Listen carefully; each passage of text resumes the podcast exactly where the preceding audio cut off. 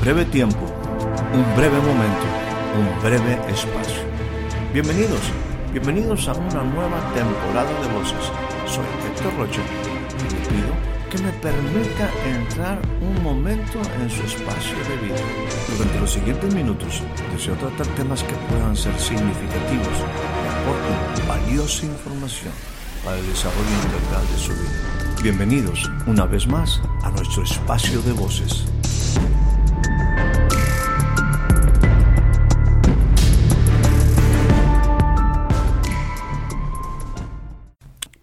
Recibe usted la más cordial bienvenida a este nuevo breve espacio de voces.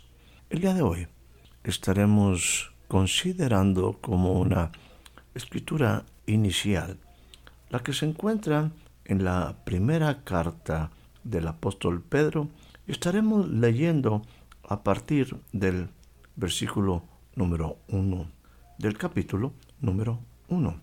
Dice de esta manera, Pedro, apóstol de Jesucristo, a los expatriados de la dispersión en el Ponto, Galacia, Capadocia, Asia y Bitinia. Versículo número 2. Elegidos según la presencia de Dios Padre en santificación del Espíritu para obedecer y ser rociados con la sangre de Jesucristo. De esta carta estaremos extrayendo algunos pensamientos interesantes. En principio, hay que entender este concepto de la presencia de Dios. Esto es el conocimiento de las cosas futuras. Es lo que el apóstol aquí está compartiendo acerca de esas cosas maravillosas que en el conocimiento de Dios nosotros fuimos incluidos acerca de las cosas futuras. Permítame aquí ampliar y seguir hablando de algunas cosas muy específicas. Quisiera aquí, en una manera especial, comentar acerca de lo que el apóstol está transmitiendo a través de esta carta hacia nosotros. Número uno, fuimos elegidos. Usted y yo, en el plan, en el propósito de Dios, en toda la enorme variedad de elementos que hay en, la, en el conocimiento, en la ciencia de Dios, en este entendimiento de las cosas futuras, hay que entender que usted y yo fuimos elegidos.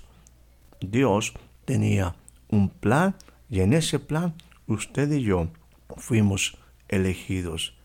Así como usted y yo podemos ver que el pueblo de Dios fue elegido por alguna razón, por algunas cuestiones muy específicas que Dios consideró esa elección de Israel. Y a través de ello nosotros podemos ver cómo en el Antiguo Testamento hay diferentes acciones de Dios en elegir, en escoger personas para un propósito específico. Siempre me ha llamado muchísimo la atención el por qué Dios, en una manera muy específica, manifestó su voluntad y se manifiesta aparentemente de la nada sobre un Abraham. Me gusta lo que Dios le dice a Abraham. Haré de ti, haré de ti una nación grande. Te bendeciré, te engrandeceré. Yo puedo decir que según lo que yo alcanzo a ver en la palabra, un Abraham pareciera que aparece de repente. Abraham no era el único hijo en su familia, había otros que podrían haber sido elegidos, hijos también de Taré, pero Dios en su presencia, en su propósito, en un entendimiento del corazón de Abraham, en un entendimiento de los pensamientos de Abraham, un Abraham que no es perfecto, pero es un hombre donde Dios manifiesta su voluntad. posteriormente nace Isaac, nace Jacob, que luego su nombre es cambiado a Israel y toda una nación. Y se cumple lo que Dios le decía a Abraham, haré de ti una gran nación. Si se pudiera contar la arena o se pudiera contar las estrellas, así será tu descendencia. Y hasta el día de hoy, en diferentes formas, en el sentido físico, el pueblo de Israel existe. Y en el sentido de la fe, todos nosotros también venimos a ser hijos de Abraham descendencia de Abraham, porque fue el justificado por la fe. Por la fe él se movió, actuó. Ahora, en esta presencia de Dios, o quisiera enfatizar correctamente, la palabra es presencia de Dios, conocimiento de las cosas futuras conocimiento de las cosas que iban a acontecer, conocimiento del trayecto, del propósito, del plan de Dios mismo para la humanidad. Ahora, en el caso muy específico, tuyo y mío, tuyo y mío, nosotros fuimos elegidos, número uno, para obedecer. Y número dos, me llama mucho la atención, para que sean rociados con la sangre de Jesucristo. Creo que las dos cosas son importantes.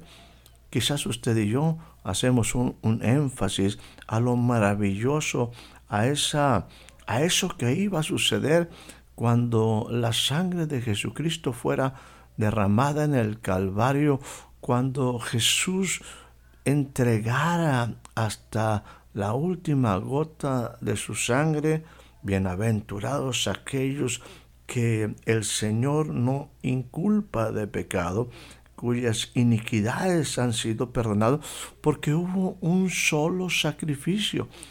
Y como lo dice el escritor de Hebreo, si la sangre de los machos cabríos y de los carneros purificaba, cuanto más la sangre. La sangre de Jesucristo no solamente nos roció, esa sangre presentada como sacrificio hizo que nuestros pecados fueron perdonados. La sangre de Jesucristo habla mejor que la de Abel. Pero usted y yo fuimos elegidos, elegidos con un propósito, para obedecer y ser rociados con esa sangre. Entendamos, ser rociados con la sangre es sumamente importante, pero también usted y yo fuimos elegidos para obedecer, para entrar en un propósito grande, para entrar en un plan grande. Quizás como el mismo Abraham. Para Abraham las cosas no fueron del todo sencillas, las cosas en algunos momentos se complicaron. Tenía que salir de su tierra, de su parentela, a una tierra totalmente nueva, tuvo que pasar por situaciones en relación con su eh, sobrino eh, Lot y bueno, también el momento específico donde él muestra su fe, su confianza al estar dispuesto en sacrificar a su hijo Isaac, sabiendo que Dios era capaz aún de levantar a Isaac de entre los muertos. Esa es la convicción. Ahora permítame seguir hablando de nosotros. Número uno, entonces estamos diciendo que fuimos elegidos para obedecer. Esto implica que nuestra vida tiene que pasar por un trato hasta que aprendamos obediencia. Jesús aprendió obediencia. También nosotros fuimos llamados, elegidos, apartados para ser rociados, déjenme usar el término, para ser afectados, para ser bendecidos por la sangre y con la sangre de Jesucristo. El apóstol sigue compartiendo, dice en el versículo número 3, bendito sea el Dios y Padre de nuestro Señor Jesucristo. Estas palabras son muy similares a las palabras que el mismo apóstol Pablo también en sus cartas expresa, bendito sea el Dios y Padre de nuestro Señor Jesucristo. en su presencia nosotros podemos ver la obra de Dios a través de Jesucristo. Sigue diciendo la carta, quien según su gran misericordia nos ha hecho nacer de nuevo para una esperanza viva mediante la resurrección de Jesucristo de entre los muertos. Punto número dos sería, nos hizo renacer para una esperanza viva. Aquí me gustaría comentar algo que saltó a mi corazón cuando preparaba este tema aquí para compartir con usted. Cuando habla, dice que nos da una esperanza viva, dice, mediante la resurrección de Jesucristo de entre los muertos. Qué difícil son los tiempos actuales. No sé cómo ha estado en derredor suyo. Pareciera como que el tema muerte hoy está lamentablemente al día en una forma u otra, amigos, familiares, conocidos, las noticias nos hablan mucho acerca de esta pérdida, pérdida de vida, la muerte. Y cuando aquí, cuando aquí me habla de que usted y yo fuimos elegidos para una esperanza viva, dice, mediante la resurrección de Jesucristo. Para muchos de nosotros que hemos comprendido un poquito, hablando de una esperanza viva, el Señor Jesús dijo, y usted y yo estamos afirmados en esto, dijo, yo soy la resurrección y la vida. El que cree en mí, aunque esté muerto, vivirá. Y obviamente aquí hay una esperanza. Nuestra esperanza está viva. Jesús mismo fue levantado de entre los muertos. Cuando aquellas mujeres fueron a aquel sepulcro, cuando los ángeles ahí le dan la buena nueva, la buena noticia, no está aquí, ha resucitado como él dijo. Vengan, vean el lugar donde fue puesto el Señor y van a encontrar que Él no está aquí. La resurrección preciosa esperanza viva. Jesús es mi esperanza y Él fue levantado del entre los muertos por la supereminente grandeza del poder de Dios que actuó, que operó en Él para ser levantado, escúcheme bien, de entre los muertos. Y lo que llamaba mi atención es que cuando hablamos de resurrección, tenemos que entender que está escrito que los hombres mueran. Permítame aquí ampliar algunas cosas.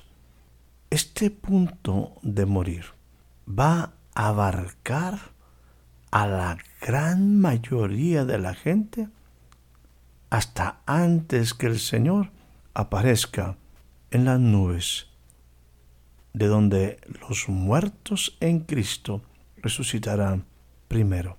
Recuerde, Jesús es las primicias de los que durmieron. Bueno, el asunto es que hasta que Él no venga, la gente seguirá muriendo. Es hasta los tiempos de su manifestación en las nubes, como un relámpago que sale del oriente al occidente, así será la venida del Hijo del Hombre y entonces los muertos en Cristo resucitarán primero.